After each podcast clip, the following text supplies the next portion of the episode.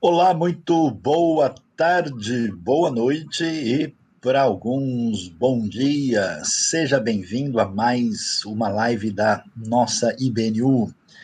E hoje aqui a coisa tá meio assustadora. O pessoal disse que essa live é de matar, mas se matar a curiosidade, a gente vai estar tá aí conversando sobre o tema que foi anunciado. E antes de me delongar, Tá? Aí né, já digo a todos, não se esqueçam aí de se inscrever no canal, ativar o sininho, divulgar, né? E eu vou cumprimentar a todos aqui. Boa tarde, Jonatas, Aquila, Suzy. Qual é mesmo o assunto que a gente vai falar hoje?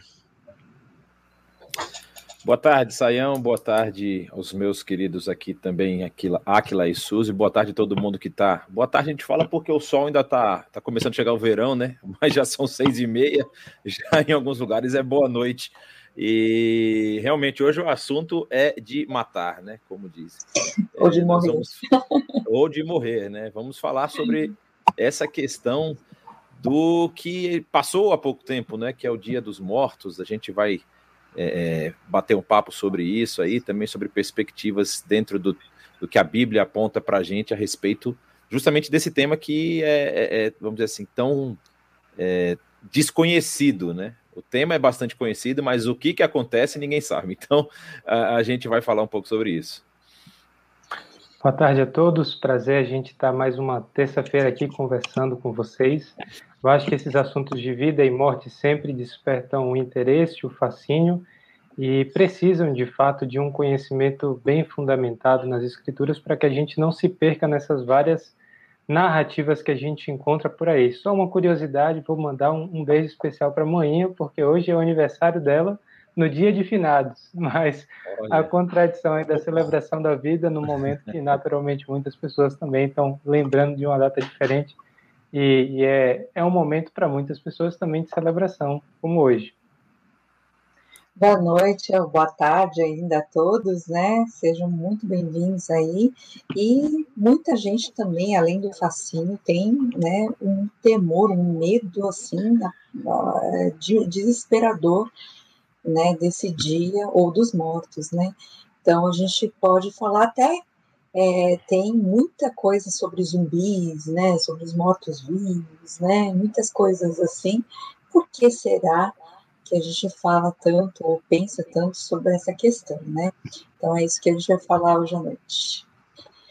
Vamos lá, então, começando aí, já que a gente já está falando dessa questão dos mortos, é, pessoal, né, Jonas, Aquila, Saião, é, por que será que esse é um tema tão assim, relevante, importante, é uma realidade tão presente na cultura humana, né? O ser humano parece que em todos os lugares, né? Eu lembro que eu estava conversando com um mexicano, ele estava falando que lá é uma festa assim, né, de arrombar, assim, eles param tudo para celebrar, preparam comida, preparam um monte de coisa, porque os mortos vêm visitar. Então, por que será que isso acontece? Bom, Suzy, eu acho que é porque a gente tem pouquíssimas certezas na vida. Uma delas é que a gente vai morrer. E ah, olhando para a diferença de experiência que todo mundo tem, olhar para essa experiência em comum exige uma explicação. Por que, que a gente é, experimenta isso e sempre também envolvendo dor, envolvendo separação, envolvendo tristeza. É, eu acho que o, o, fascínio universal vem pela universalidade do fenômeno, todos experimentamos isso. E também nos coloca diante dessa realidade do que está além, né? Nos faz questionar sobre será que é o ponto final da nossa vida? Porque todos nós parecemos ter alguns desejos e anseios de eternidade e a morte parece contradizer isso. Então, necessariamente, começamos a pensar e imaginar se realmente é, esse é o fim da história. Eu acho que esse, isso é parte da explicação de por que temos tanto interesse e fascínio por isso e, e, como você colocou muitas vezes, grande temor sobre a morte também. Eu acho que também tem a questão do, do, do, do, fator especulativo da morte, né? A Suzy mencionou aí, por exemplo, a questão da, da, do Dia dos Mortos, que é uma festa muito famosa no México, e também havia é, outras festas e outras cerimônias que celebravam, por exemplo, na cultura viking, na cultura celta. E aí, o que que por, por, que, que cada povo cada região meio que desenvolveu é, justamente o, o, uma cultura ou algum tipo de celebração dos mortos, né? Justamente pela, vamos dizer assim, pela falta de informações a respeito do que, que tem do lado de lá, né? Então, assim, fica um caráter extremamente especulativo, né? O que que acontece, o que que passa para outro lado, como é que funciona, né? É, como o Aquila até colocou, será que esse é o final mesmo da, da, da, nossa existência, ou tem mais alguma coisa depois disso? Então, como tem essa, esse, esse caráter especulativo muito forte, é, a, a, mente humana ela é capaz de imaginar coisas. A gente, se a gente fazer, fizer uma comparação, a gente vou fazer uma comparação aqui entre culturas e, e, e, os ritos populares, né? A gente vai falar dos folclores brasileiros e de outras culturas. Você percebe quão imaginativa é a mente do ser humano, né? Então nós temos o boitatá, como é aquele que anda, aquele que anda com o pé para trás, que me sumiu o nome agora. É... Curupira. Aí tem a, a, a, deusa do lago, a dama do lago. Aí você tem um monte de coisa assim que a gente vai. A nossa imaginação. Imagino. Tem, tem uma história, vou entrar com essa história aqui, já que está falando de morte. É, tem uma ilha muito famosa no, no Recôncavo Baiano, ali, naquela, na Baía de Todos os Santos, né? Nós estamos justamente no tema aqui da época. E tem uma ilha chamada Ilha dos Frades, e tem uma. Do lado da Ilha dos Frades tem a ilha chamada Ilha do Medo. E a Ilha do Medo conta a história de que era o local onde os portugueses, quando eles vieram primeiro, fizeram os contatos com os indígenas, com os locais, depois que eles dominaram, e aí começaram alguns levantes indígenas contra a dominação portuguesa, e tiveram alguns embates, e obviamente tiveram mortes. E os portugueses lançavam os corpos nessa ilha. Eles pegavam. A, a, ilha você não consegue chegar com embarcação que tem uma quilha muito profunda, tem que chegar com barcos mais rasos. E aí você encostava na praia da ilha e eles iam lá e jogavam os corpos. E, obviamente, a ciência sabe hoje que essa decomposição do, do, do corpo, quando ele está exposto, ele não estava enterrado, estava exposto, gera vários processos químicos ali, e alguns desses processos luminescentes. Então, o pessoal que estava aqui no continente, na, na parte de Salvador, que via a ilha à noite, via algumas luzes subindo da praia. Então, o pessoal achava que eram os espíritos das, dos, dos, corpos que eles tinham jogado lá e ninguém se aproximava dessa ilha. Eu quero dizer uma coisa que eu já, a gente tentou duas vezes chegar nessa ilha. As duas vezes a embarcação deu problema, a gente não conseguiu chegar. Tem alguma coisa lá. Mas eu vou deixar para o Saião explicar esse negócio aí. Rapaz, fiquei até com medo da ilha aqui, não sei nem o que, que eu vou dizer, né? Ah, bom, nessa história aí de falar sobre a morte e os finados, só com comentários refinados aqui para poder trazer luz sobre esse assunto, né?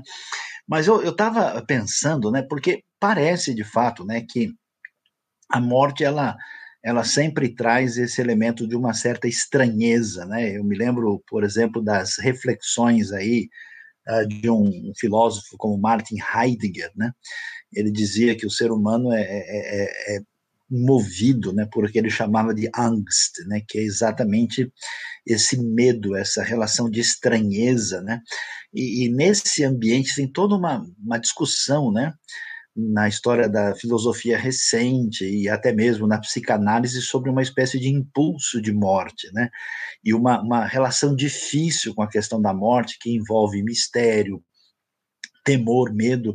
Por isso que uma das coisas mais características do ser humano, assim, que até eh, faz a ponte, né, com a questão da, da fé, é exatamente que você tem os grupos humanos mais, digamos, rudimentares em termos de complexidade de civilização, enterrando seus mortos, né? É, curioso, uma das coisas que me chamou a atenção lá no Museu de Arqueologia de Israel, né, são uh, uns ossuários, assim, feito de argila, mas muito antigo. Aquilo tem milênios, né? Onde eram guardados os ossos, né? Então você vê um, um predomínio, assim, da cultura mundial, eh, digamos assim, de uma relação difícil com a morte, né? Essa relação difícil com a morte é curioso que, ao mesmo tempo que traz todo um medo, um pavor, um distanciamento, né? um sentimento de estranheza, aí que vem o lado meio assustador do, de hoje, né? tem, tem um lado mórbido, né? E, e, é curioso isso, é como a gente vê esse lance do, do fascínio.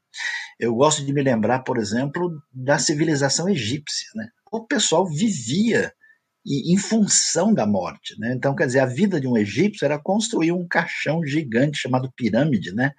Para o faraó que era um, um divino humano, né?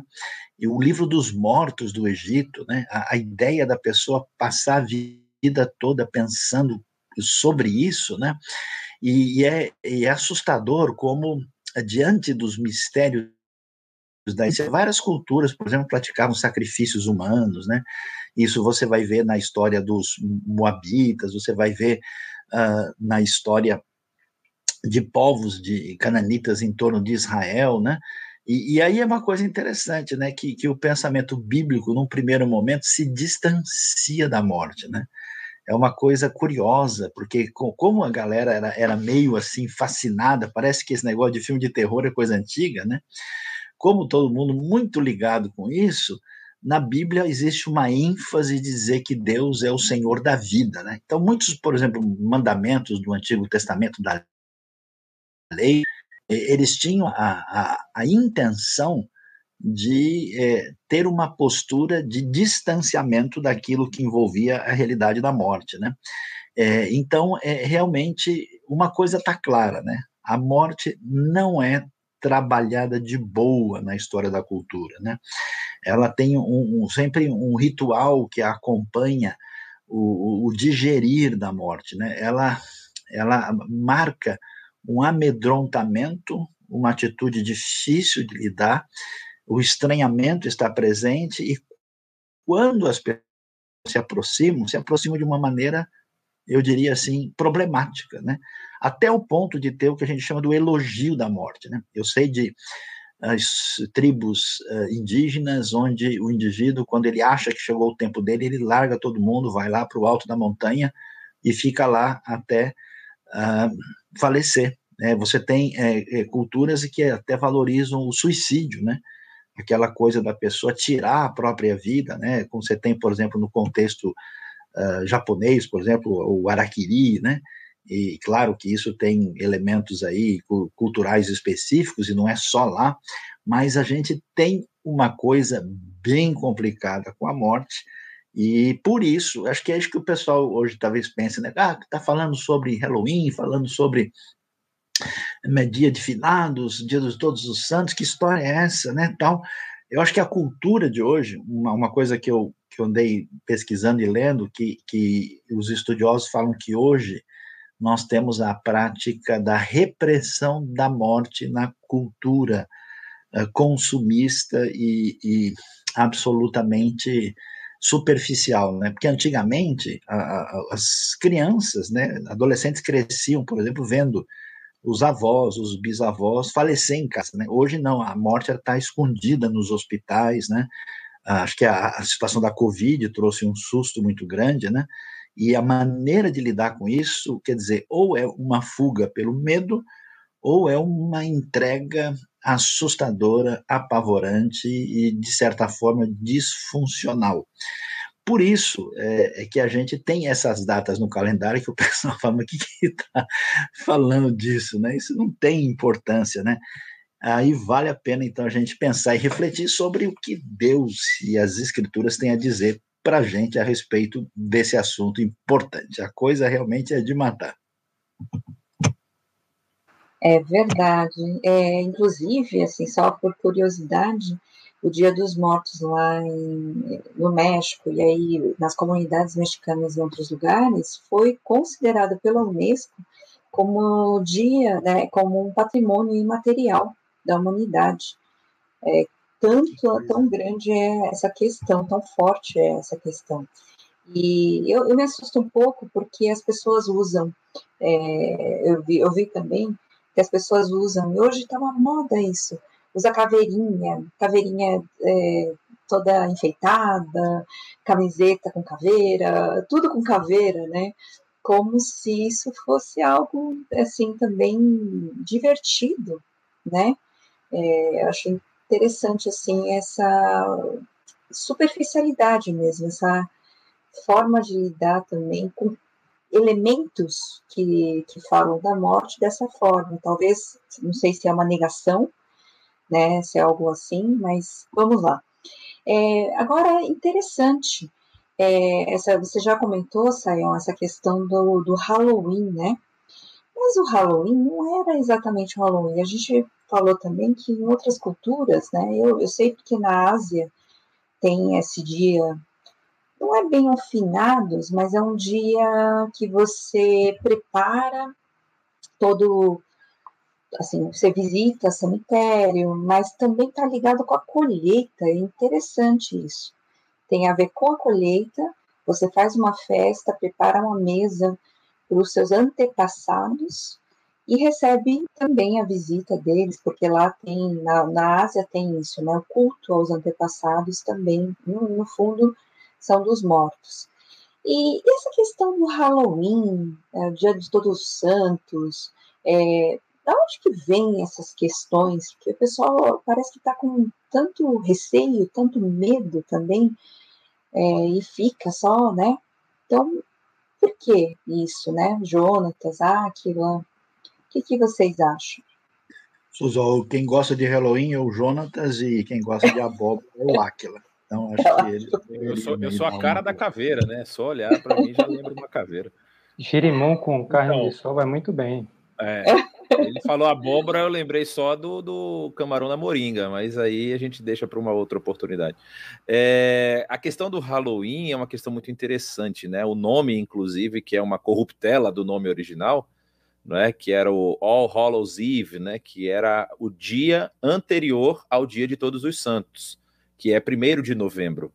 E aí, Suzy mencionou uma coisa que é interessante. Eu estava lendo sobre Halloween nessa nesse momento do ano, que é justamente no dia 31 de outubro, é, falando que a, o Halloween, como ele é celebrado hoje, principalmente nas culturas é, da anglosfera, né, dos Estados Unidos e nas pessoas que estão ali envolvidas, eles têm muita ligação com, com um tipo de cerimônia celta, justamente da colheita, como você falou não é? E aí havia uma cerimônia que ah, você falou lá da Ásia, a gente já está falando aqui do outro lado da Europa, né? Como as coisas parecem que transitam e, e, as culturas acabam assim tendo similaridades muito interessantes. E aí, nessa festa, que era a festa feita antes desse dia, que era o Dia de Todos os Santos, se fantasiavam é, e, e, se faziam homenagem sim aos antepassados. Aí, no caso dos Estados Unidos, eu não sei se ele também não emprestou um pouco do, cu, do, do, do, da celebração lá dos mortos, né? Do Dia dos Mortos. Porque ele pode ter emprestado essa cultura de você fantasiar de, de caveira e tudo mais, que isso já era comum no México. E é bem comum no Dia dos Mortos do México. Então, assim, é só, só para a gente entender que antes ele era uma uma celebração, assim, uma festa até cristã. É no caso, o cristianismo empresta essa festa. E aí, hoje, as igrejas estão, vamos dizer assim, morrendo de medo do, da cultura. É, e aí eu acho interessante que alguns têm levantado uma bandeira. A gente está num, num, momento da nossa história, infelizmente, tão polarizado que, que você ou você é uma coisa ou você é outra. Então, agora as igrejas resolveram exaltar a reforma protestante, que também é no mesmo dia, 31 de outubro. E aí rivalizar o Halloween com a reforma protestante, que são coisas que não tem nada a ver uma coisa com a outra, mas assim, são partes da história da igreja, né? Então é, é, é interessante a gente ver por esse viés que era realmente um, uma, um, um, dia específico, que era um dia antecipado, né? era um dia esperado, havia no calendário cristão esse dia do dia anterior ao dia de Todos os Santos. E a noite anterior, né, que era o evening, né, do, do evening, então eles é, é, é, esperavam aí o dia de Todos os Santos. Aí muitas culturas, muitas regiões da Europa, por exemplo, faziam vigílias nesse dia, não é? E então não é impossível que você pensar que transitar disso aí para um, uma relembrança, um memorial dos seus antepassados, né, lembrados que morreram, lembrando que em algumas a, a, o catolicismo durante muito tempo ainda é doutrina deles a questão do purgatório. Então, para muitas dessas pessoas, eles estavam talvez até intercedendo por aqueles que estariam no purgatório, porque era uma doutrina, é uma doutrina presente aí na cultura. Mas eu vou deixar o pessoal falar mais sobre a questão do Halloween, que tem gente que tem mais conhecimento só, que eu. Só uma curiosidade, porque eu estava conversando com o pessoal né, desse ambiente, né, que comemora muito, e aí eles estavam me falando que você se fantasia, porque os espíritos passam, quando você está fantasiado, ele passa por cima, achando que você é um deles. Então hum. eles passam adiante. Eu não preciso de Esse fantasia, é só sair na rua que tá tudo certo. Esse é um dos motivos. É, é para se pensar, né? É, é talvez o, o, próprio medo da morte causou isso Verdade. e hoje virou uma, uma festa, né? Onde a fantasia. E aí, Aquila, o Saião,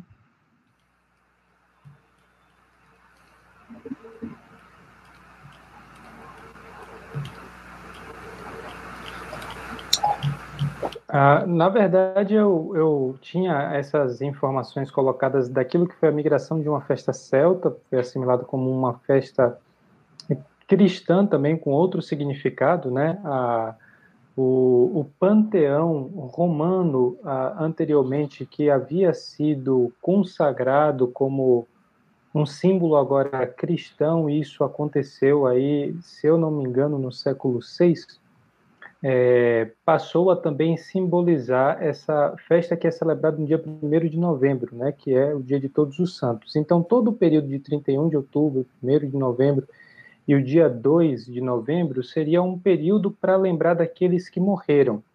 Ah, o Halloween seria uma espécie assim de lembrança mais generalizada, ah, originalmente, a partir dessa perspectiva cristã, o dia de Todos os Santos, por aqueles que morreram e já estão no paraíso, já, já são santos.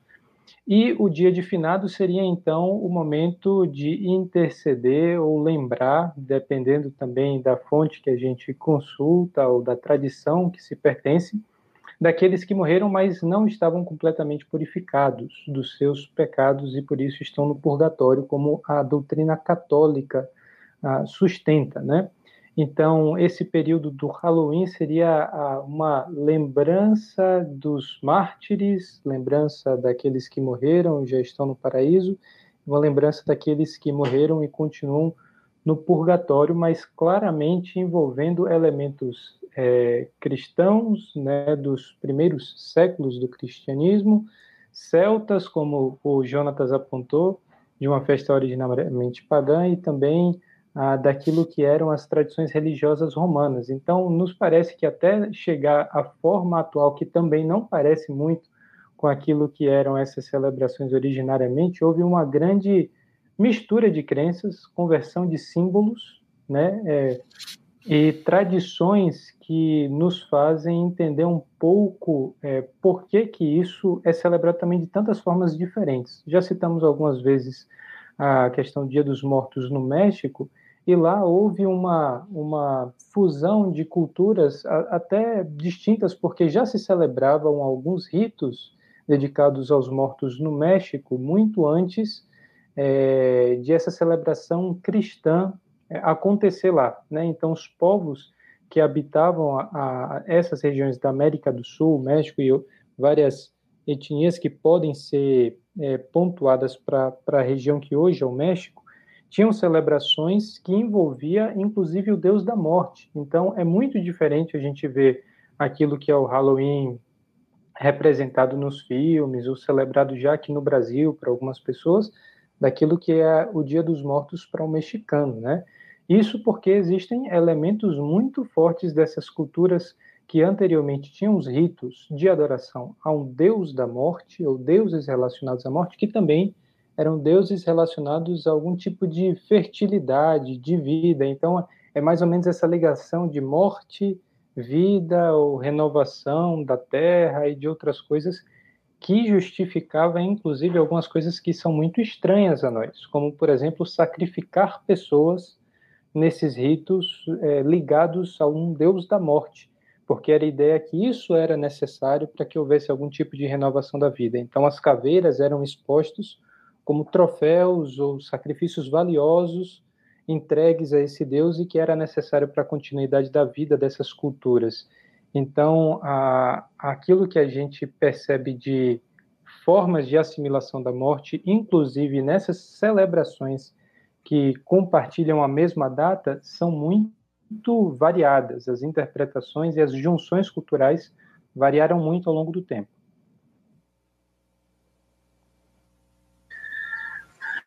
Que é interessante a gente observar uh, é que a gente vê que essa data, né, ela marca esse momento aí é, do final, né, do indo para o outono, no meio na direção do inverno, né?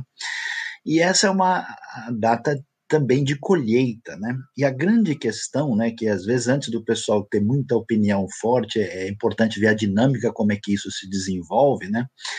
As culturas antigas tinham aquele pavor, né, diante da ameaça uh, da morte, né, numa situação complicada e como isso estava ligado ao mundo espiritual. Então eles tinham esse esse receio, né?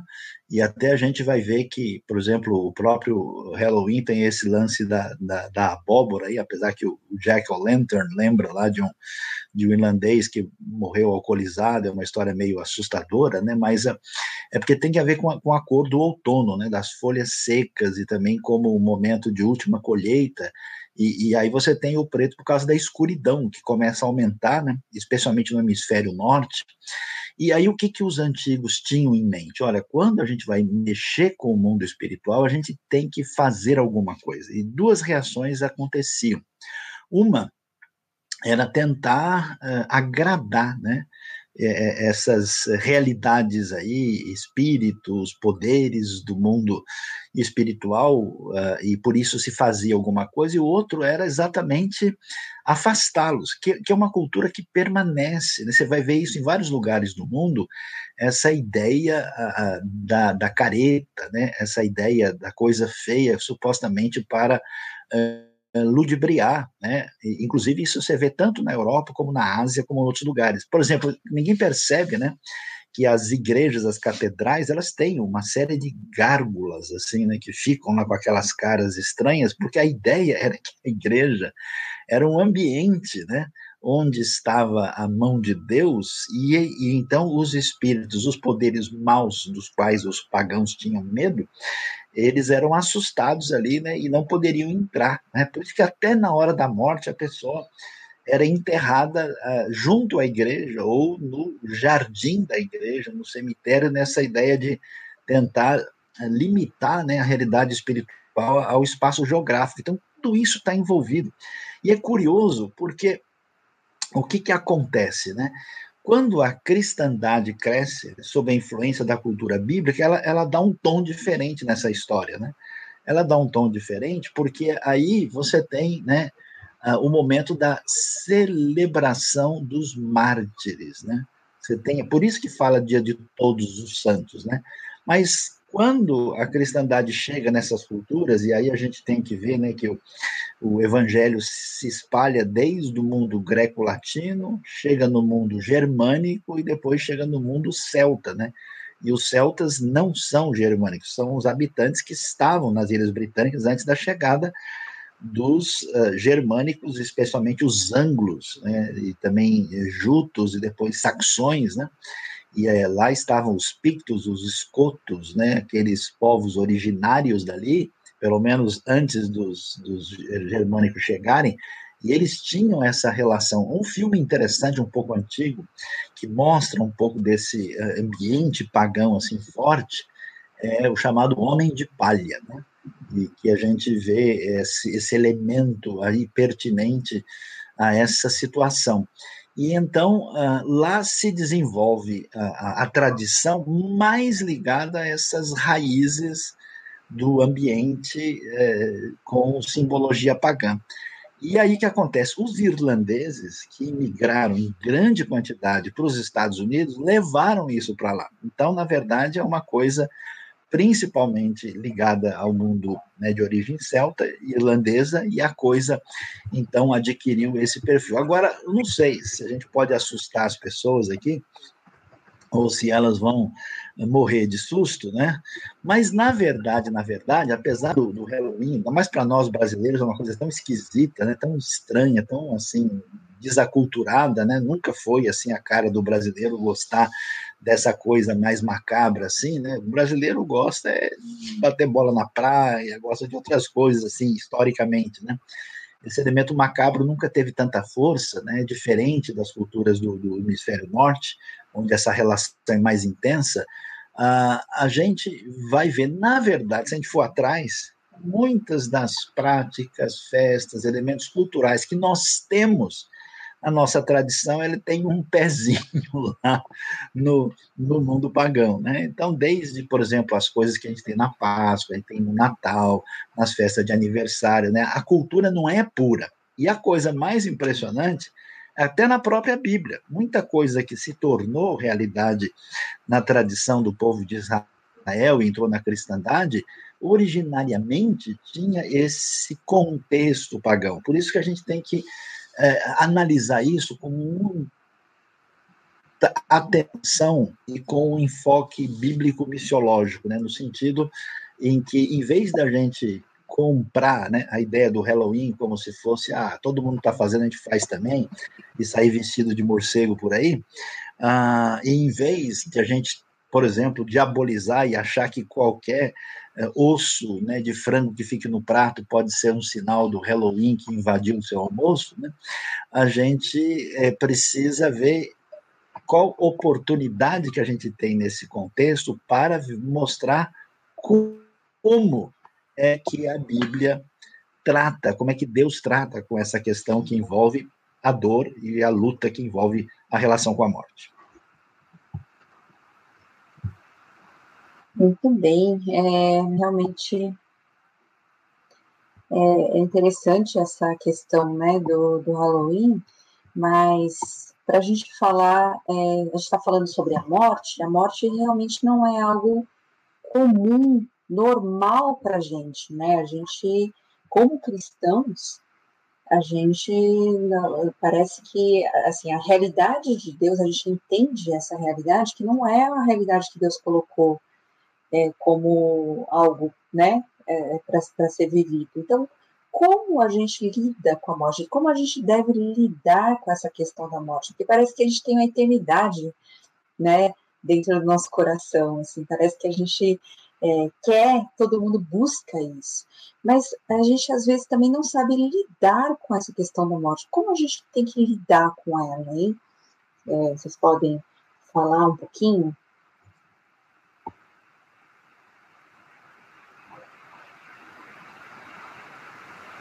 Olha, Suzy, eu acho que, é, até voltando para a pergunta inicial sobre o porquê de tanto fascínio ou tanto medo, mas tanto interesse em relação à morte, é, e juntando com a forma que acredito ser adequada de olhar para a morte também à luz da Bíblia, é, é, enxergar que a morte nos coloca diante da finitude, o fato de que nós temos no coração a eternidade, mas nós não conseguimos alcançá-la.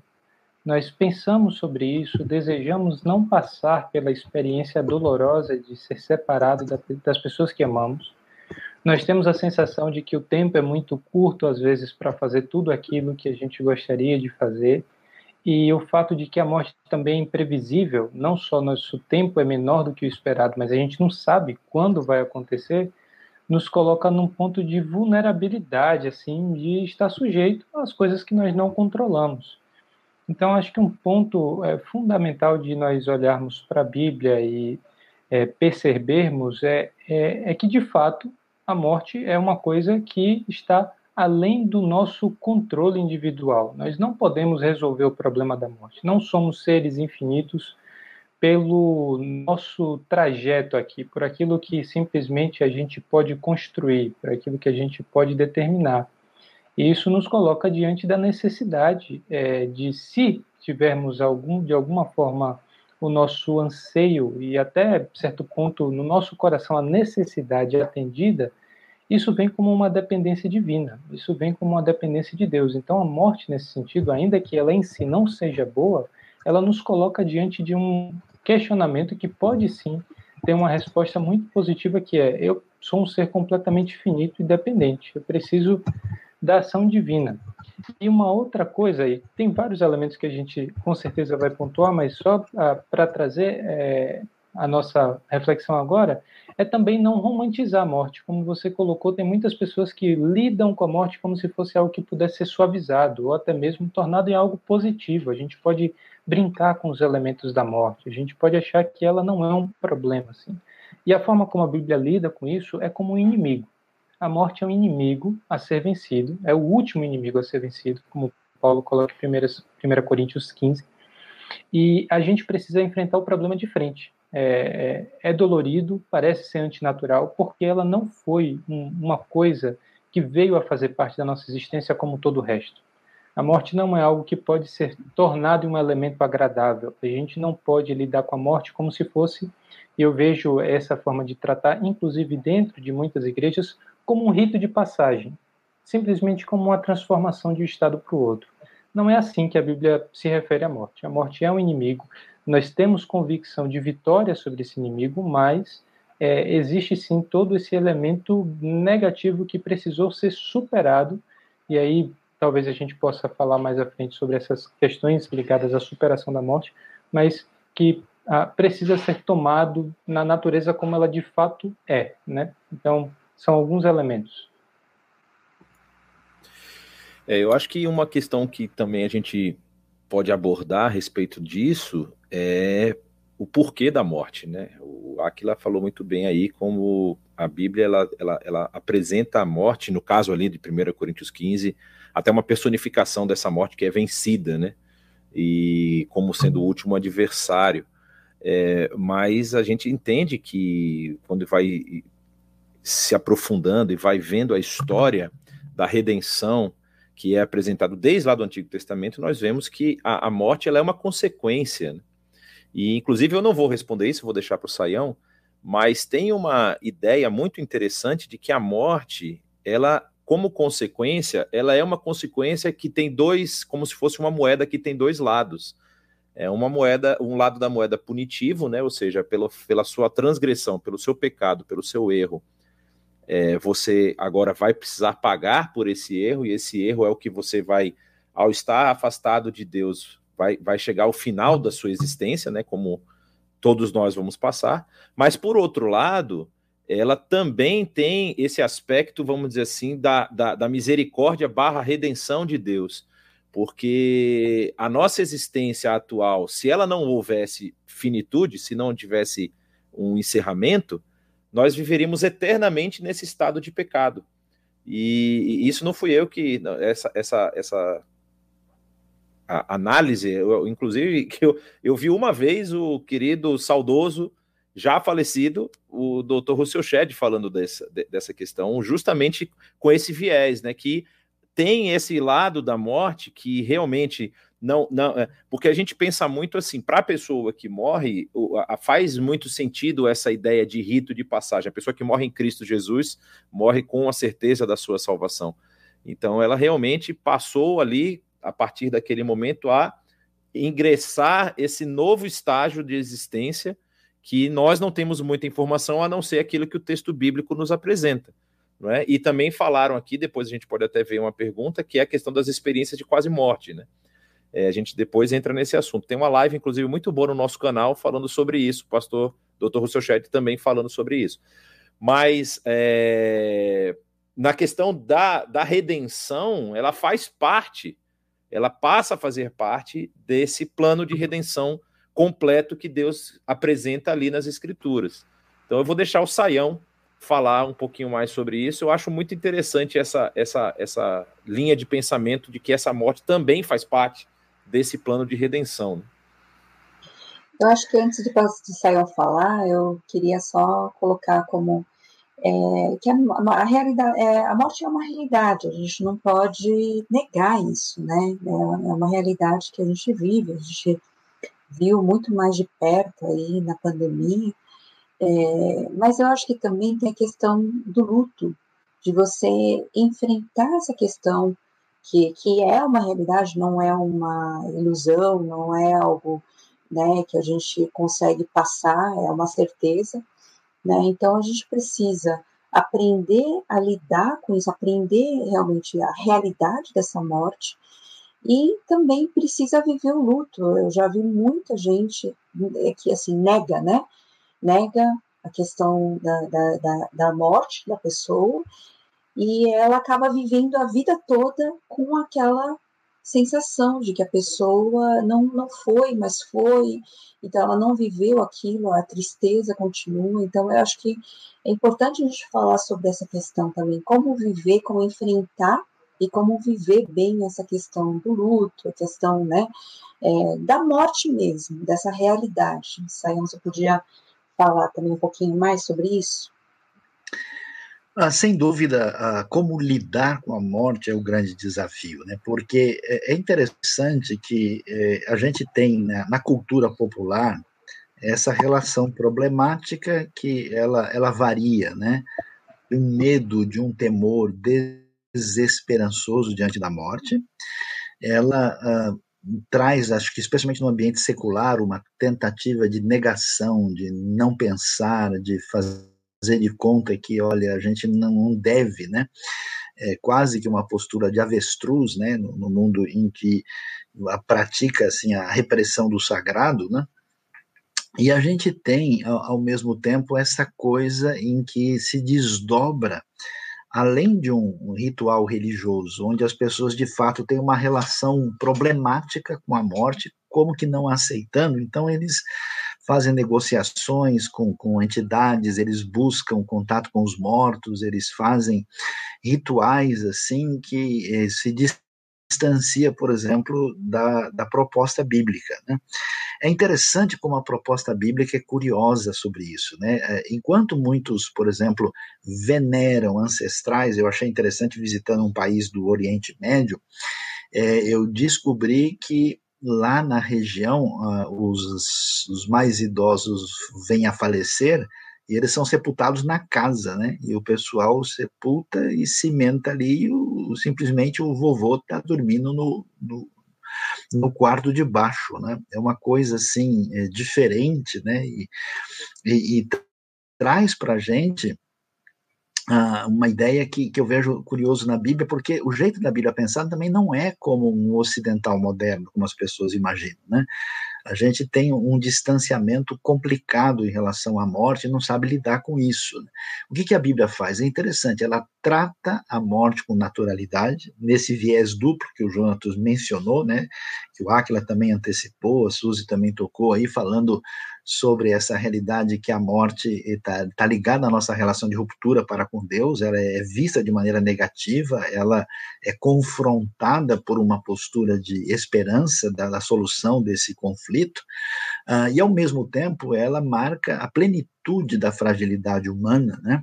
E a pergunta que a gente faz, o ser humano, mesmo sem pecado, um dia teria que ter um desfecho dessa condição uh, natural frágil da parte nossa aqui.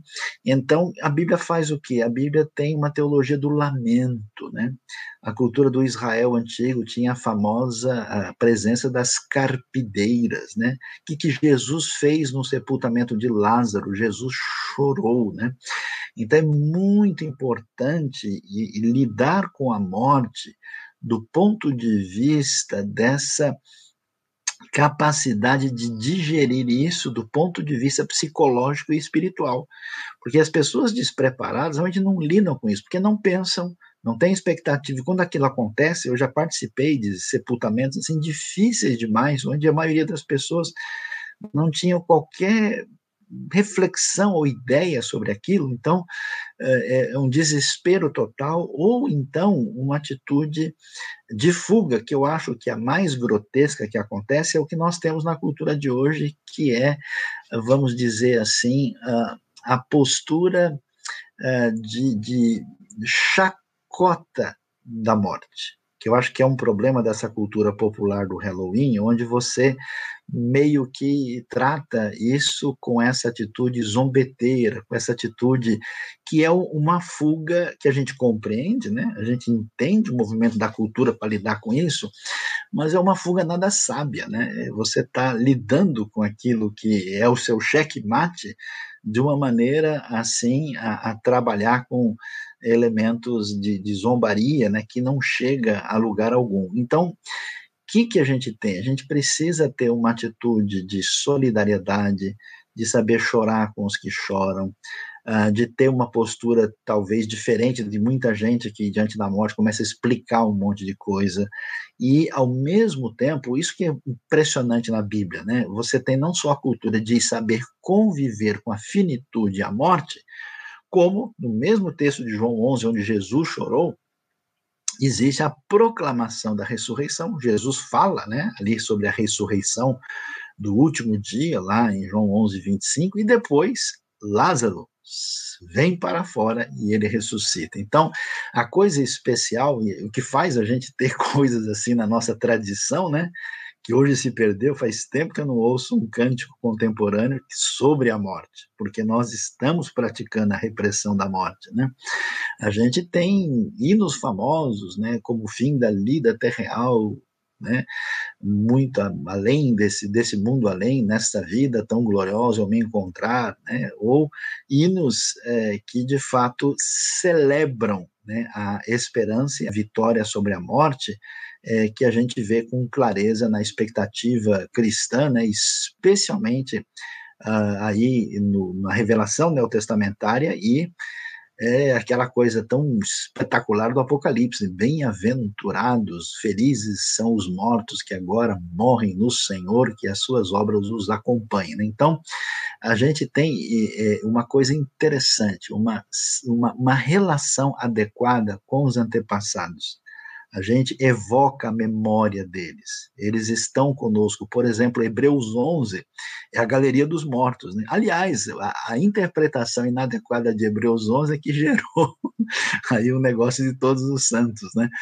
Hebreus 11, ali está a galeria dos que se foram e que de alguma forma estão presentes nesse, nessa galeria da história da fé, mas não de uma maneira que estejam presos ou que nós precisemos ter contato com eles. A história deles fala alto, é, nós nos alinhamos com os nossos antepassados na fé, nós celebramos essa realidade, nós temos condição de lidar com a dor, com o luto, e a comunidade da fé serve como consolo, e além de chorar o quanto é necessário chorar, e isso é importante, tem gente que às vezes tenta engolir o choro, tenta, né, dar uma de, vamos dizer, super santo, aliena-se, né, mas a coisa não funciona assim na Bíblia, a gente tem esse, esse lamento bíblico tão importante e terapêutico, e ao mesmo tempo a gente chega nesse amadurecimento da experiência, celebrando a grande vitória, porque a morte não é o fim, ela é apenas a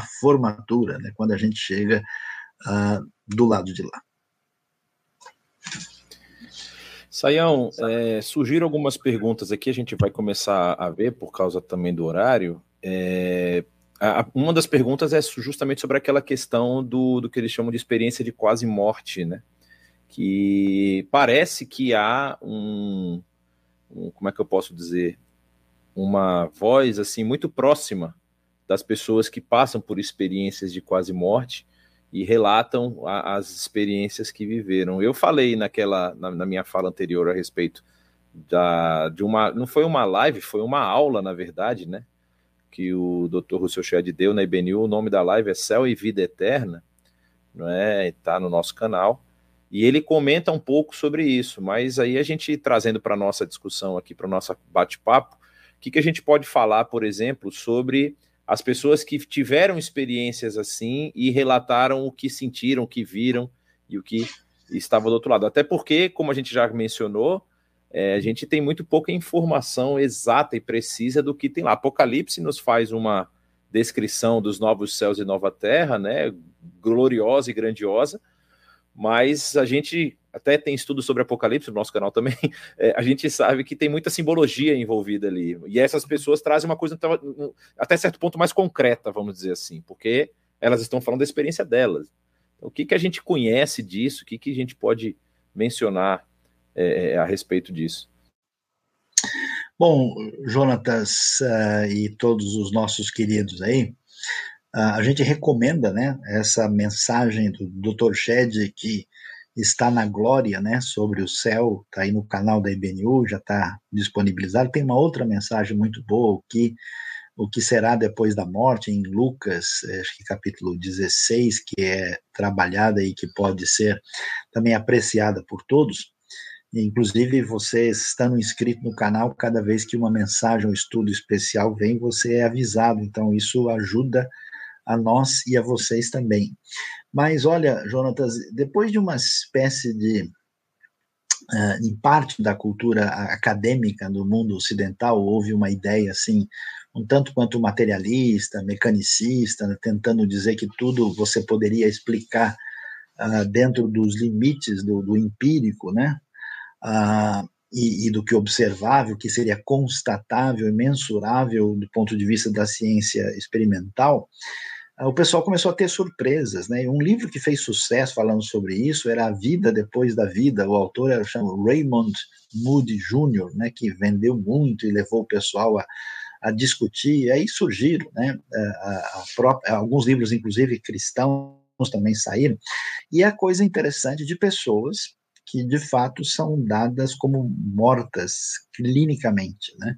E essas pessoas não têm sinais vitais e, e, e, a maioria delas, é, inclusive tem filmes sobre isso, interessante, a, a pessoa diz que ela viu né, é, o distanciar-se do seu próprio corpo, contemplou o corpo, viu as pessoas que estavam no ambiente onde ela estava ali deitada e às vezes conta né, mais outras coisas que ela saiu do lugar, ela viu um outro ambiente, é, a, junto à, sala, o, o ambiente onde é ela estava, e algumas dizem ter entrado numa, numa realidade para a, a mais distância né, da realidade nossa aqui.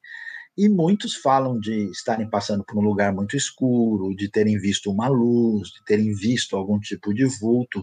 Alguns apresentam uma, uma ideia de um medo, de um pavor, de uma situação horrível do lado de lá, outros falam de uma experiência de profunda felicidade, alegria extraordinária, e alguns até dizem que eu, quem eles estão vendo naquela luz, que é identificado como Deus ou como Jesus, e alguns chegam, olha, você ainda não está na hora de vir, e o sujeito volta e acorda no corpo, né?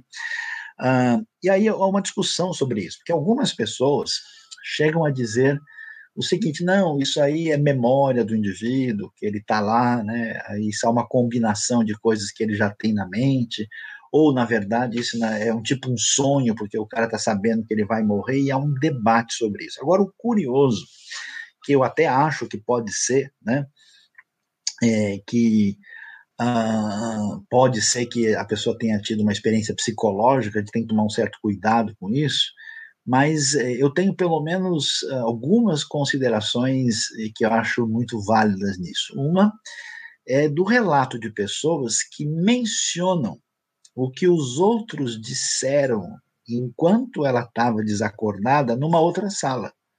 Então a pessoa está lá, né, ali falecida, e aí os seus parentes estão do lado de lá, na outra sala, e ela então foi lá. Isso a gente sabe que é absolutamente impossível de acontecer. Né? Ah, e eu tive também a, a, oportunidade de conversar pessoalmente de uma pessoa que passou por uma situação dessa. O curioso é que esse indivíduo era ateísta e ele não tinha qualquer inclinação religiosa. E aquilo me chamou a atenção porque ele estava, vamos dizer, pensativo sobre isso, porque ele afirmou né, que quando ele teve um acidente onde ele foi dado como morto e depois houve aquela chamada ressuscitação, ele passou algumas horas nesse estado, ele afirma ter visto ele se deslocar do seu corpo e viu o corpo lá embaixo. Então ele disse o seguinte para mim: eu não sei o que, que, é a verdade, eu não sei que se é isso que vocês cristãos falam tá certo, mas uma coisa eu sei: não é verdade que morreu, acabou porque eu vi ali, eu sabia, na hora eu percebi, e de repente aquilo apagou, e eu, quando eu voltei, eu estava ali de volta, mas aquilo foi muito claro para mim. Então, uh, de fato, é muito uh, razoável, até do ponto de vista de muitos pesquisadores, que tem um elemento além disso. Agora, a gente tomar, tomar um certo cuidado, cuidado duplo, né? Primeiro o seguinte, eu já vi gente falando, não, eu tive uma experiência dessa, aí eu fui lá no céu e eu vi o castelo do Pai, do Filho e do Espírito Santo, e aí eu, eu fui lá vi o livro da vida, e o livro da vida estava escrito na página tal, tal coisa. Quando a gente entra num caminho desse, em que alguém se sente autorizado por uma pretensa visão espiritual ligada ao céu, ao inferno ou qualquer outra realidade, isso não deve ser aceito, porque nós não temos fundamento bíblico para considerar experiências particulares, quaisquer que sejam elas, que sirvam de diretriz para nossa realidade após a, a, a essa vida. E outra que a gente também precisa, diante desses cenários, é ter um pouquinho de, vamos dizer, bom senso, né? Uh, porque há certas coisas que podem ser uma experiência real, mas quem está vendo, interpretando e dizendo que aconteceu é um indivíduo comum que pode, nesse contexto, fazer alguma interpretação ou achar que a luz equivale a A, B ou C, porque tudo que passa pelo elemento humano, né, merece sempre um ponto de interrogação por causa da nossa limitação. Então, nunca faça dessas coisas uma diretriz absoluta para a vida, mas que isso é uma realidade, na minha opinião, com certeza, é, acredito realmente que seja. Uma pergunta para os nossos é, especialistas em Antigo Testamento. O Osmar questiona a motivação, ou qual é a motivação de José quando faz os israelitas jurarem levar seus restos mortais para serem sepultados na terra prometida. E não só é o caso de José, em outras passagens a gente vê o fato de que eles eram sepultados, os patriarcas, numa localidade específica.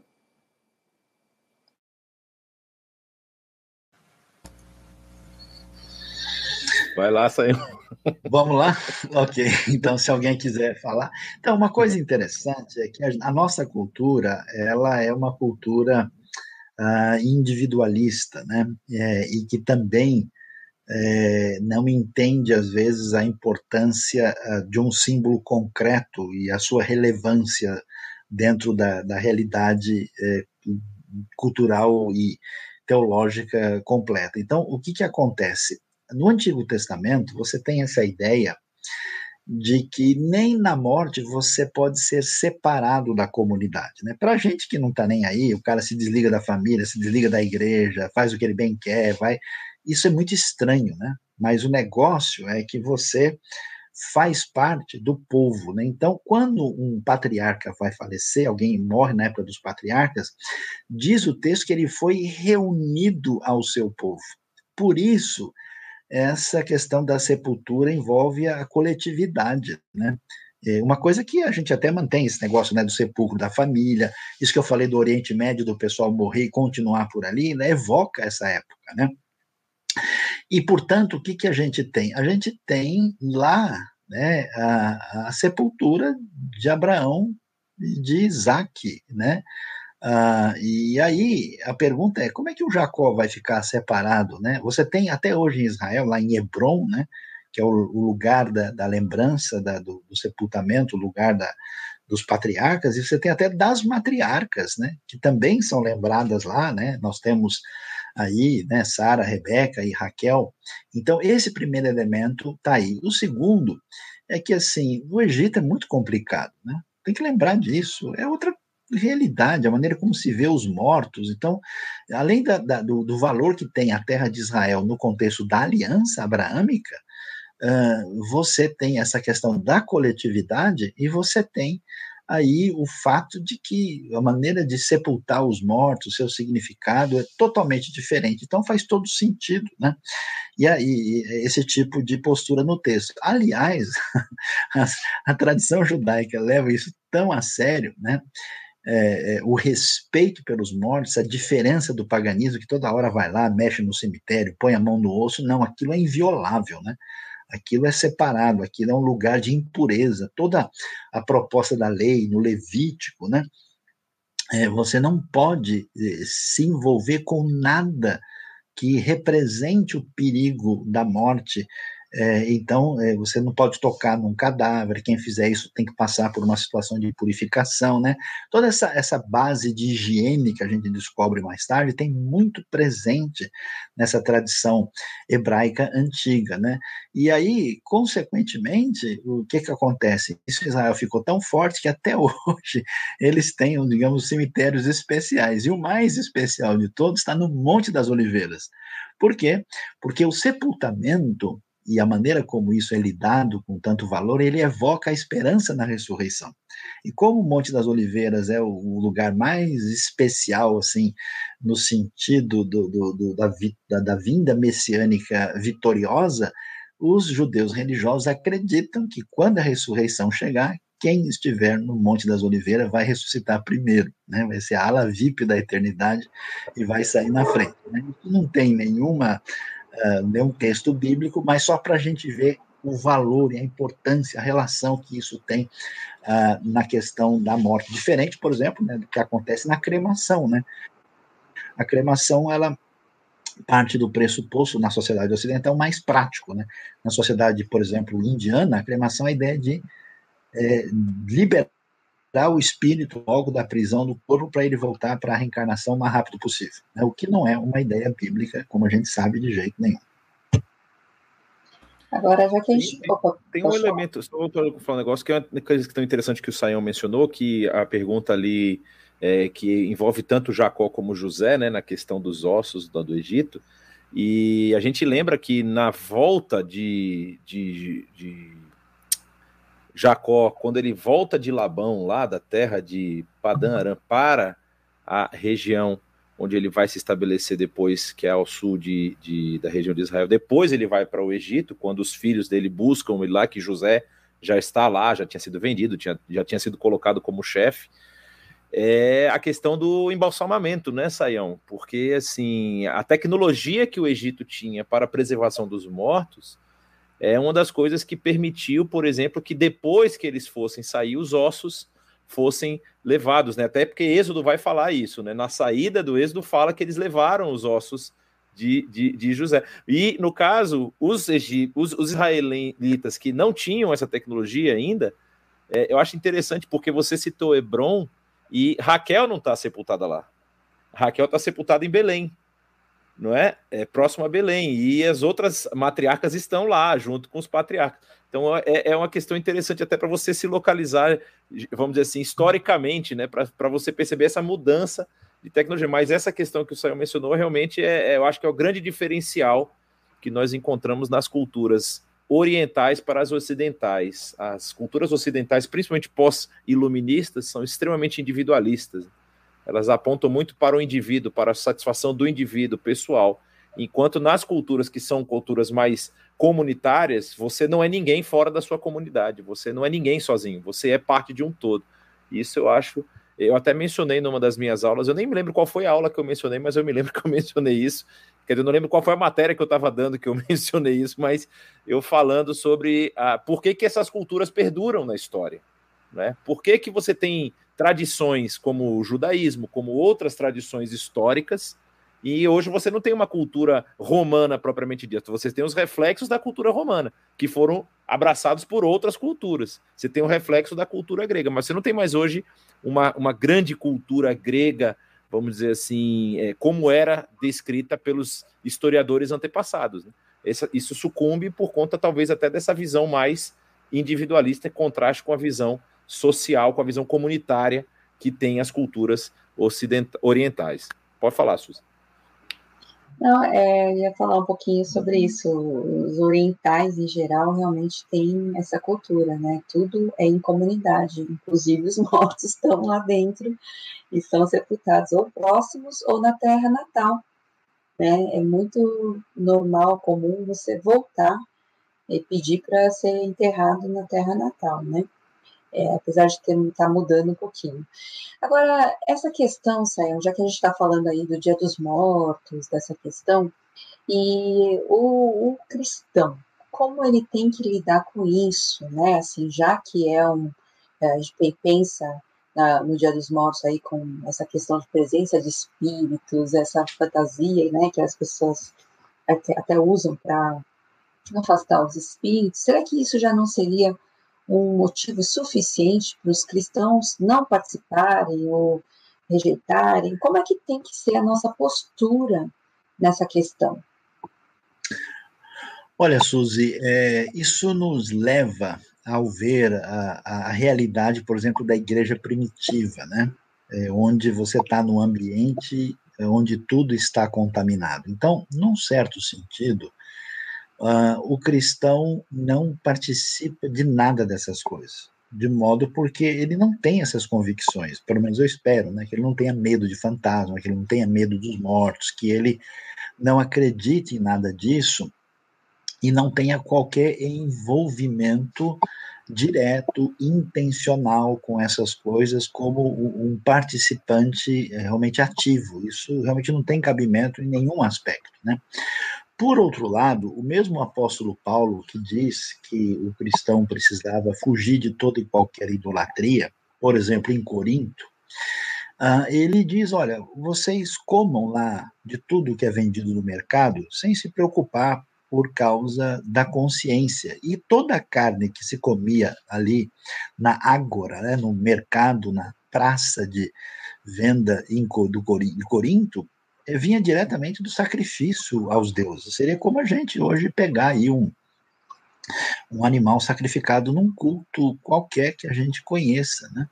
E até porque é, essas carnes tinham um preço melhor, né? E aí os cristãos, na maioria, eram pobres, né? Como Paulo mesmo diz que a maioria de vocês, né, Deus não escolheu os ricos desse século, né? Então, uh, e aí o que acontece? Não havia um, um, um pavor é, de que se eles tocassem alguma coisa, isso iria prejudicá-lo. Até Paulo diz: ó, você não coma se isso for escandalizar uma outra pessoa. Eu me lembro também de Naamã, né, quando ele reconhece o Deus verdadeiro, e ele fala né, para Eliseu: falou, olha, eu tenho que ir lá no templo, né? E aí, quando o meu senhor, que é o rei, né, que vai lá se inclinar, provável referência a Ben Haddad da, da Síria, eu tenho que ir com ele, apoiar no seu braço. Aí o Eliseu diz, vá em paz, né? Então, acho que duas atitudes perigosas que a gente tem é, de fato, de entrar nesse caminho é, irrefletidamente. Conheço pessoas até que começam a se envolver com o ocultismo, e eu, é, eu quando era jovem, eu confessar meu pecado aqui, né? Não sei se é possível se arrepender ainda, né? Mas uns 19, 20 anos de idade, eu comecei a assistir filme de terror e me ligar nessas coisas, né? E aí aquilo tá meio. Aí um dia um sujeito descrente falou: Rapaz, você acredita tanto em Deus na Bíblia que você fica vendo esses negócios, você acha que tá certo? Aí eu fiquei assim, com a cabeça abaixo, falei: Olha que, de fato, eu acho que esse negócio não tá fazendo bem, né? Eu tinha aquela coisa pelo mistério, né? Aquele negócio de vampiro, né? Então, eu tive um passado meio halloweenico assim, né? Que graças a Deus aí depois eu pensei: Não, isso não tem nada a ver com a minha vida como alguém que, que é cristão, né? Então eu saí fora, eu percebi que esse negócio não estava fazendo bem, então a gente tem que olhar, né? E eu acho que tem pessoas que têm uma fragilidade maior, né? Para algumas pessoas, né, por exemplo, se envolver com certas coisas, ele pode se afundar. Então, se você percebe que você tem uma veia mística perigosa, sai fora, né? Isso não é. Agora, por outro lado, eu não posso ter essa atitude, às vezes, assim, apavorante que o pessoal tem. Olha, isso aqui tudo é do demônio, a gente não pode nem chegar perto. Se você vê a pessoa vir te cumprimentar, você nem fala com ela, senão vai pegar alguma coisa do mal em você, né? Porque não era essa a atitude da igreja primitiva. A nossa postura deve ser a que Paulo tem. Né? Ele chega em Atenas, lá num monte de altares gregos, e chega lá e vê um Deus que não tinha a ver com o Deus da Bíblia. Eles tinham medo né, de, de vários, de vários deuses e tinha um Deus que eles chamavam desconhecido. Ó, se ficar algum de fora, para que ele não ficar bravo com a gente, Paulo chega lá, em vez de quebrar os altares e falar que aquilo ali é do demônio, que aquilo tem coisa.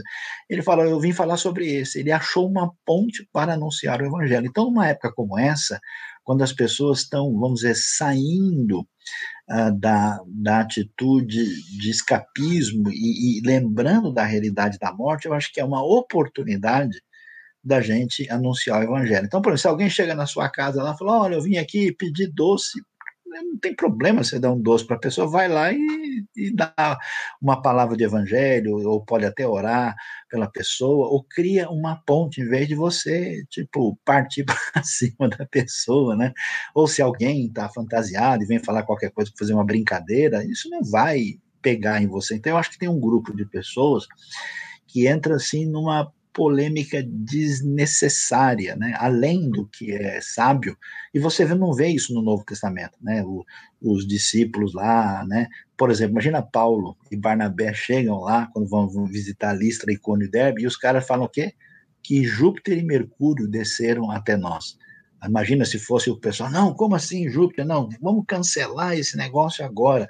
Não tem mais nada, não sou Júpiter coisa nenhuma, nem Mercúrio. Agora, quando eles partiram para cultuar e trouxeram mesmo ali sacrifício, falaram, não, peraí, agora o pessoal realmente está precisando de. Então você tem que ter esse equilíbrio, né? De usar a oportunidade para pensar sobre a realidade da morte entrar com aquilo que o evangelho pode fazer de diferença e abençoar as pessoas, né? E ter uma atitude, claro, sóbria, né? De não entrar é, de cabeça em qualquer caminho ocultista, porque isso certamente não tem nada a ver com a proposta é, bíblica e da palavra de Deus. É, eu discordo aí com o Saião só de uma coisa, quando ele diz que se alguém vier pedir doce aqui, você tem que dar. Eu não, porque vai acabar os meus doces. Eu fico com os meus doces aqui em casa. É, Saião, tem uma pergunta muito boa. É assim, ó, eu, dou, eu nado com um sorrisal na mão. É, tem uma pergunta muito interessante aqui que envolve justamente hoje, né? Que é o dia 2, dia de finados. É, muitas pessoas têm costume de visitar, né? Fazer uma uma visita ao túmulo das pessoas que foram enterradas, da sua família e tudo mais. E, e para algumas pessoas isso pode soar meio como se fosse realmente um culto aos mortos, né? Ou uma, uma celebração em homenagem. Eu não sei exatamente como pontuar isso aqui. E aí tem a mesma pessoa faz a outra pergunta, foi a Elizabeth, fez as duas, que eu acho que você pode aí tem, tem essa questão de você chegar lá e fazer é, é, ir ao túmulo, e tem muita gente que aproveita esse dia até para limpar, né? Porque como cemitério não é algo que a gente costuma passar todo dia, pode juntar poeira, cair folhas de árvores e coisas, tudo. Tem muita gente que faz uma limpeza no túmulo. E também tem o caso daquelas pessoas que, quando vão almoçar, chamam a família e colocam um prato para o falecido. Né? Deixa lá o espaço do falecido. Como é que a pessoa, ou como é que nós devemos, é, é, vamos dizer assim, biblicamente pensando, lidar com esse tipo de atitude, né? Nós devemos continuar praticando isso? Isso é uma questão cultural? Como é que você vê isso aí? Olha, Jonatas, é, de fato, é, as posturas são diferentes, né? É, então, tem gente que vai lá só uh, visitar o túmulo como uma espécie de memória honrosa né, dos antepassados. Uh, tem gente que acredita na possível ajuda para as pessoas é, na realidade espiritual, então eles lá acendem uma vela, fazem alguma prece, algum ritual, achando que isso vai ajudá-lo. Tem outras crenças que sugerem que se você for e fizer, seus antepassados vão ajudar você, não é você que ajuda, é você que é ajudado. Então eles entendem que esse elemento honroso, isso é mais comum no Oriente, né? Vai garantir a sua caminhada aqui, né? E algumas culturas e rituais, de fato, têm até o costume de levar alimentos e fazer algum tipo de celebração. É, raramente você tem uma coisa que é efetivamente culto aos ancestrais, como se fosse uma adoração, mas existe, é, vamos dizer, algo que chega perto de uma veneração. Então, se você é um cristão autêntico, é claro que isso não cabe para nós, isso não tem fundamento bíblico, ninguém vai, né, é, aí numa, numa atitude como essa. Agora, se você está num ambiente em que você. Eu, estive num país da Ásia, uns anos atrás, uh, dando uma série de estudos numa região eh, onde isso era muito comum. Eu tinha uma pessoa em crise lá, porque ela falava: olha. Eu, o meu esposo, né, faz isso, ele tem que ir, isso é uma coisa exigida na nossa cultura. Se eu não for, significa como se eu tivesse dando um tapa no rosto, né? Ah, é, da família dele, né? E a questão da honra do, dos pais, dos avós é algo muito sério. E, e aí eu, eu, eu tenho receio, se eu for, eu estou né, desobedecendo a Deus, e se eu não for, eu vou ter um conflito com o marido, com a família, com toda a sociedade. Então, nesse sentido, uh, é algo que você tem que ter uma relação de equilíbrio. O meu conselho é que a pessoa vá e, e, e esteja socialmente presente, mostrando uma atitude uh, de, de, de, solidariedade e, e, de reconhecimento, sem se envolver em nenhum ritual religioso. Né? Esses dias alguém me chamou, por exemplo, olha, o Sayão me ajuda aqui, alguém me convidou, por exemplo, para é, ser padrinho numa cerimônia, no, numa igreja que não é nossa, uma igreja que tem outra tradição de ensino, você acha que está errado? Eu falei, bom, se você vai ser o padrinho ou a madrinha, né, é, segundo essa tradição, você vai ter a oportunidade de ensinar sobre a fé para essa pessoa. A responsabilidade do pessoal lá é outra, né? E, e, aí, então, a gente tem muito uma mentalidade, Jonatas, Suzy, Aquila, que tudo que pegar na gente contamina tudo vai. A gente tem que pensar um pouco diferente. Quer dizer, eu sou luz, eu vou entrar num ambiente e lá eu é que vou trazer a influência, não é eu que vou ser contaminado. Por isso é interessante que no Israel antigo, muita coisa que fazia parte do mundo pagão, quando Israel entrou em contato, ele transformou aquilo, trazendo uma ressignificação. Então, por exemplo, se eu vou num ambiente desse, e eu conheço igrejas e comunidades que fazem isso com muita atenção, eles estão presentes, por exemplo, num dia como esse, eles estão ali para consolar as pessoas, eles estão oferecendo ajuda, né? Uma vez eu fui convidado para falar num ambiente onde as pessoas tinham perdido todos os seus entes queridos, inclusive filhos, jovens, né? E eles estavam dizendo o seguinte: olha, teve um pessoal de um grupo místico que diz que os nossos filhos estão aparecendo lá. E eles estão querendo conversar com a gente. A gente está com dúvida sobre a questão da morte. O senhor pode nos ajudar a entender sobre a morte? E eu fui lá, num ambiente, inclusive, que nem era religioso, para falar sobre esse tema. Então a gente tem que talvez perder um pouco dessa paranoia mística e entender que a gente pode entrar no ambiente, porque as pessoas que estão lá são seres humanos, né? Feitos à imagem e semelhança de Deus, com dor no coração, buscando respostas, e a gente pode fazer é, diferença, né? E agora, claro, isso tem um limite, né? Eu não posso ir lá e, e receber algum tipo de ritual hum, totalmente ligado a algo contrário à Bíblia, eu não posso ter um envolvimento assim nesse sentido, mas não há nenhum problema, a gente não é contaminado por pisar num outro espaço religioso e isso fica muito claro né, no Novo Testamento.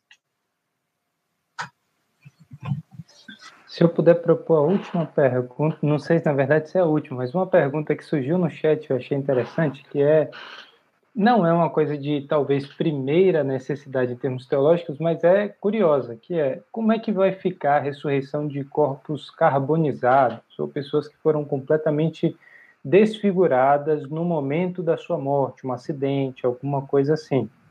O que, que vocês... Inclusive, eu queria é, é, aproveitar né, para a gente falar da questão pós-morte, né? É, como nós cremos, como a Bíblia fala dessa questão pós-morte. Né? Aproveitando é, é, essa pergunta, acho que vale a pena a gente falar das duas.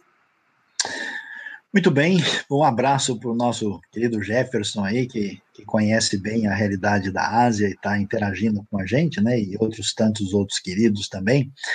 Mas, uh, de fato, né, é, o que, que acontece? Toda a realidade da ressurreição é apontada na Bíblia como absolutamente milagrosa. Né? A ressurreição não vai depender do estado de conservação do corpo da pessoa, para ela funcionar bem, né? Então, quem foi carbonizado, né, quem foi uh, comido por leões, uh, quem morreu de morte natural, quem morreu de alguma praga ou doença terrível, quem morreu de velhice, né? A expressão do Apocalipse é interessante, deu o mar os mortos que nele havia, né? Então, nesse sentido, a ressurreição será igualmente poderosa para todas as pessoas que morreram das causas mais variadas possíveis, né? E nesse sentido, o que, que a gente tem assim? A gente tem o que a gente chama de um paradigma, né? Uh, de escatologia individual e escatologia, uh, vamos dizer, histórica, geral, né? quando a gente morre, a gente vai para a realidade do mundo dos mortos. E essa realidade, é, a Bíblia deixa clara, ou é uma realidade de bem-aventurança, de felicidade, né, como continuidade da vida que a gente teve aqui sob a graça de Deus através uh, do perdão e da salvação que temos em Cristo Jesus, ou a pessoa entra numa situação de tormento e sofrimento, dando sequência ao tipo de vida de ruptura para com Deus. Você vê muito isso na, naquele episódio lá do rico e Lázaro, em Lucas, né, capítulo 16. Né?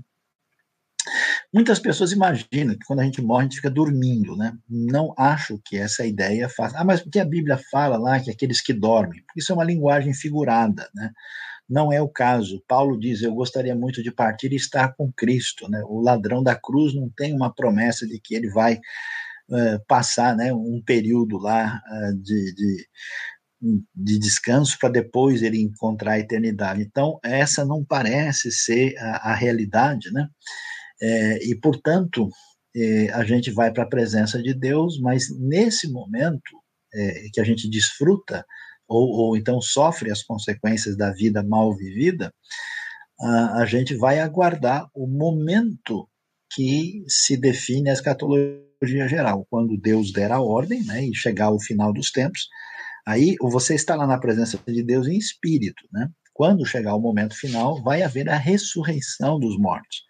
E aí nós teremos, seremos integrados plenamente né, a nossa realidade de termos o corpo unido ao estudo, ao espírito, para ter o, o corpo glorificado à semelhança de Jesus, que é chamado ah, aquele que é as primícias, os primeiros frutos, né?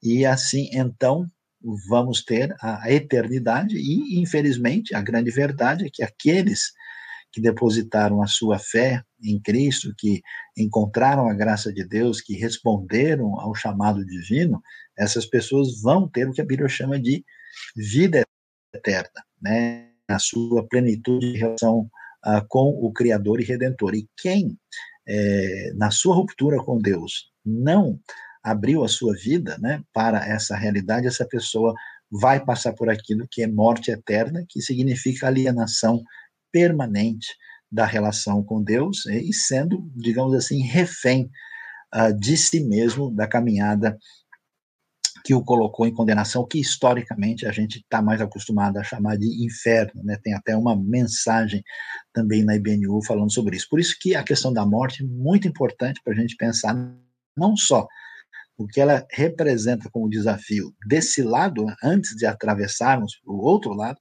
mas como também a realidade de que a gente precisa estar preparado para a realidade da vida eterna. Então, todo aquele que nos ouve não pensou nisso, hoje, pense seriamente, abra o seu coração para a graça de Deus, para receber Cristo Jesus no seu coração, porque todo aquele que nele crê, a Bíblia afirma, tem a vida eterna. E que Deus nos abençoe a todos.